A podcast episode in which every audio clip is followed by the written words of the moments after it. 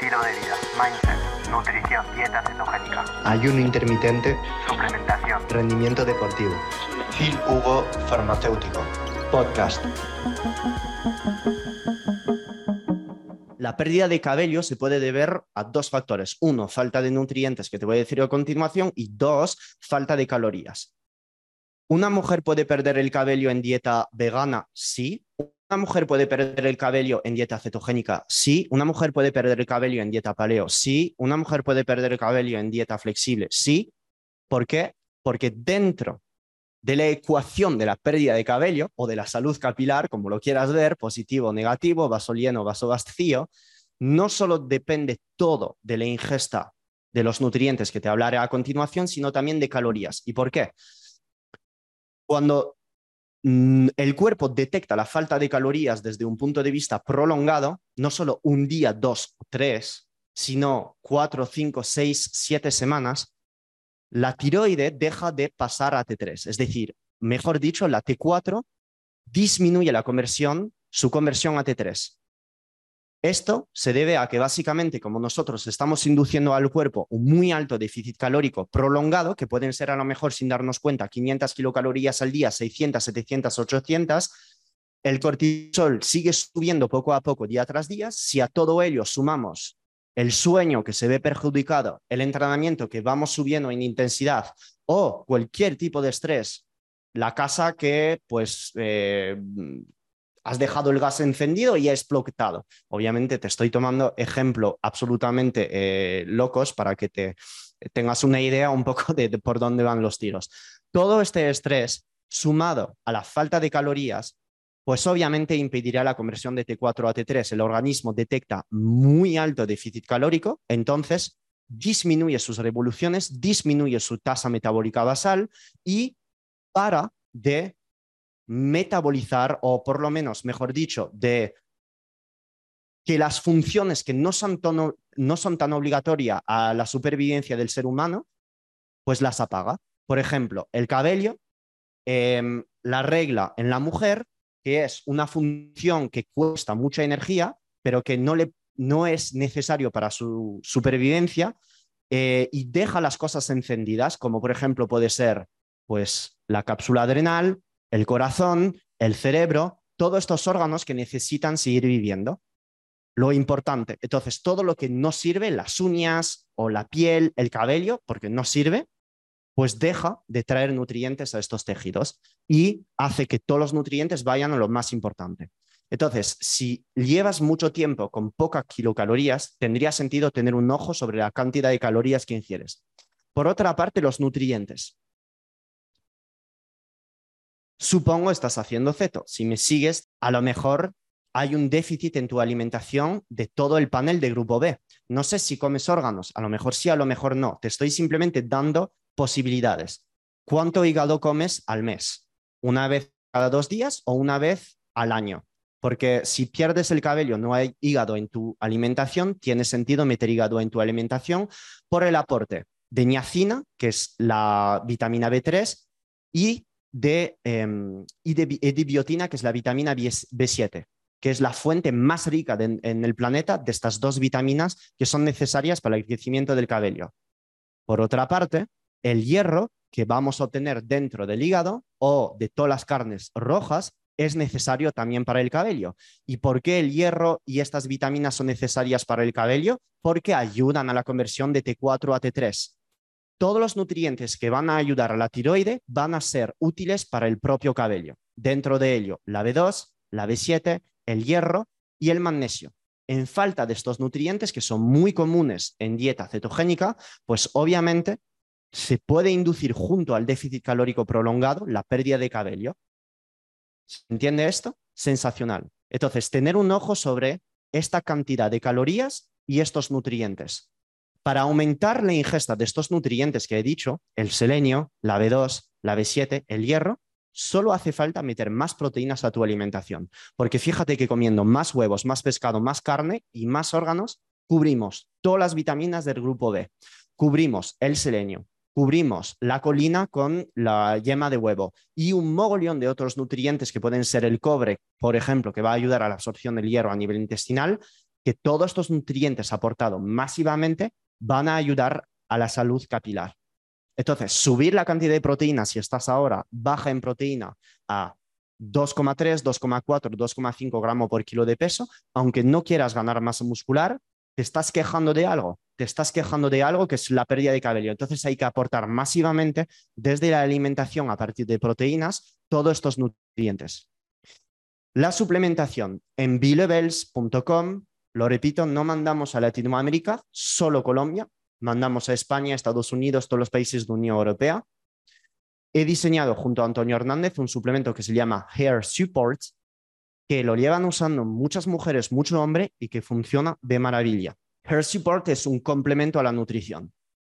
No recomendaría hacer dieta vegana, para volver a tomar la salud capilar por la muy alta dificultad de cubrir todas las vitaminas del grupo B, por la muy alta cantidad y probabilidad de aportar un montón de antinutrientes a nivel del intestino y porque básicamente todos estos nutrientes que os estoy citando están en muy alta densidad en la carne, el huevo y el pescado.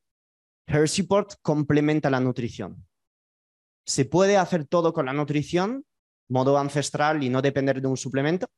La respuesta es sí, pero es mucho más complicado y vas a tener que comer mucho. Y el objetivo dentro del recorrido no es que ganes 15 kilos de grasa después de recuperar el cabello. Y es por ello que cuando un organismo está mal o pide algo, lo damos en forma de un suplemento hasta recuperar la salud de este organismo, junto a una correcta nutrición. ¿Ok? Sensacional. Y luego, junto al support, recomendaría un complejo de tipo B. Me vas a decir, Phil, pero si ya meto órganos y tejido muscular y pescado y huevos, ¿para qué me voy a suplementar en complejo B? Las personas que hacen ceto, low carbo, ayuno intermitente, o al opuesto, las personas que hacen una dieta altísima en carbohidratos, que supongo que no es vuestro caso, van a necesitar en mucho más alta cantidad dos vitaminas. Las personas que hacen ceto, low carbo, ayuno intermitente, mucho más B2, y las personas que tienen una dieta alta en carbohidratos, mucho más B1 para resumir todo esto, una persona que está dependiendo mucho más de grasas como fuente de energía va a tener un uso de vitamina B2 muchísimo más alto que una persona que hace una dieta alta en carbohidratos, ya que la beta oxidación, el hecho por el cual las grasas pasan a acetil-CoA, usa mucha riboflavina, muchísima. ¿Por qué pensáis que os digo comer hígado cada dos, días? ¿Por qué como hígado de bacalao cada dos días? Porque está petado de riboflavina y la riboflavina ayuda a la oxidación de las grasas. Pero si yo soy una persona que hace ceto, low carb, ayuno, entreno en ayunas, uso mucha vitamina B2, muchísima. Personas con problemas o déficit de B2 se puede ver porque tienen problemas en los labios, eh, los labios que se ponen seco muchas veces, o aquí se hacen cicatrices aquí en el borde de la boca. Problemas también en los ojos, que tienen ahí como esta especie de ojo que está constantemente así temblores. Todo esto son signos de falta de B2. Caída de cabello, falta de B2 y un montón de cosas. Por otra parte, la tiamina. Estoy diciendo que la tiamina no es útil en personas que hacen ceto y se tendrían que preocupar únicamente la gente que hace una dieta alta en carbohidratos. Obviamente no. La tiamina también es importante en personas que hacen ceto, pero las personas que tienen una dieta más alta en carbos o incluso las personas que hacen cargas de carbohidratos como yo, fases o días más alta en carbos, tendría sentido cuidar esta ingesta de B1 en la alimentación. Y fijaros que en dieta cetogénica es bastante complicado cubrir la tiamina, es complicado porque la tiamina no suele estar en altas concentraciones en carnes, huevos o pescados, sino más en productos que tienen más carbohidratos. Entonces, la tiamina, ¿por qué se usa mucho más en personas que meten muchos carbos en su alimentación? Porque la tiamina, lo hemos visto en la clase de eritritol, se usa para la producción de piruvato, se usa para la conversión de glucosa a acetil-CoA, se usa para la conversión de glucosa 6-fosfato a eritrosa en la vía de la pentosa fosfato, todo esto es dependiente de B1. Todo esto es dependiente de B1. Todo este ciclo de la glucosa, vía de pentosa fosfato glucólisis, es dependiente de B1. Entonces, si a un cuerpo le falta B1, le falta B2 y muchas otras vitaminas del grupo B, hay un montón de cosas que van mal. El metabolismo de la metilación. La persona empieza a metilar más, la mujer empieza a tener más dolor con la regla, porque los estrógenos se metilan mal y como se metilan mal, las reglas se hacen mucho más inflamatorias, hay muchísimo más dolor, hay mucho más producción de citocinas inflamatorias por macrófagos de tipo E1, no voy a entrar en detalles aquí, pero una persona que le falta vitaminas del grupo B, porque la está orinando, porque está haciendo dieta ceto, porque no sabe cubrirlo con la alimentación, un montón de cosas en el cuerpo, pues eh, están funcionando mal. ¿Se entiende el mindset? Y es por ello que en Keto Optimizado he puesto el complejo de tipo B. Porque ese, ese tipo de pregunta nadie me lo hace de, Phil, ¿por qué has puesto este suplemento en Keto Optimizado? Todo en Keto Optimizado, que sea la cantidad de carne, de grasas en cada comida, la cantidad de verduras, de eh, frutas, de adición de tal alimento en tal día, tiene sentido. O sea, hay un porqué detrás de absolutamente todo, salvo a lo mejor los días donde os dejo libre con las verduras y pongo y o, y o, y o. A lo mejor aquí no hay un porqué, simplemente el porqué de la libertad, ¿no? Pero en plan de suplementación en la guía, hay ahí que me podéis hacer toneladas de preguntas, que son preguntas más pedagógicas, pero que os va a ayudar a entender el porqué del plan de suplementación de keto optimizado. Y en keto optimizado está el complejo B. A pesar de en keto optimizado ya haber muchos nutrientes y mucha proteína. Porque cuando yo me suplemento en complejo B, estoy segurísimo de aportar en alta cantidad todo este panel de grupo B, de vitaminas de grupo B, la B1, la tiamina, la B2, la riboflavina, la B3, la niacina, la B5, la B6, piridosina, etcétera. Estoy seguro con el suplemento que estoy aportando esto y así me puedo despreocupar con la alimentación de hacerlo todos los días. Porque si no sois doctores en nutrición o no tenéis un máster en oligoterapia o un máster en micronutrición, puede ser complicado saber la cantidad de cada uno de los minerales de todos los alimentos. Y hoy en día, ¿quién sabe exactamente si de los alimentos vamos a obtener exactamente la cantidad de minerales y de vitaminas que nos dice el etiquetado oficial en la FDA o donde sea? ¿Se entiende esto? Entonces, cuando una cosa va mal en el cuerpo, entre comillas, el complejo B puede solucionar muchísimas cosas.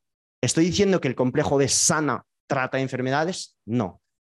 Pero respeto a la tiroides, caída de cabello, inflamación intestinal, eh, problemas con agujetas, montón de pequeñas cosas que tenemos todos los días, añadir durante un mes un complejo B os va a dar una energía increíble. ¿Es la solución a todo? No. Pero para unos 20 eurillos además de un complejo B de forma metilada que he creado, podría valer la pena si estáis haciendo ya todo muy bien con la, con la nutrición. Y evaluar si tienes hipotiroidismo o no, porque si tienes hipotiroidismo y te quejas de pérdida de cabello, es normal. Es normal. ¿Y por qué? Una persona que tiene hipotiroidismo, una TSH a 3,5, 4, 4,5, 5 y una T3 tendiendo a la baja, como hay menos T3 que me llega al cabello, hay menos oxigenación de tejido ahí, hay menos metabolismo, hay menos mitocondria en estas células y entonces dejan de vivir estas células y se cae el cabello. La T3, una de sus funciones es aportar oxígeno y nutrientes a los tejidos. ¿Por qué una persona con hipotiroidismo tiene siempre frío? Porque no hay sangre. No hay sangre, la sangre se queda ahí dentro. No hay sangre, la persona tiene frío porque la T3 aumenta la temperatura dentro del cuerpo aumenta las proteínas desacoplante, crea calor. Cuando falta T3 ya no hay todo ello. Una persona que tiene hipotiroidismo también tiene problemas para concentrarse, problemas de motivación. ¿Y por qué? Porque la T3 llega al cerebro, hace, aumenta la oxigenación de tejidos ahí.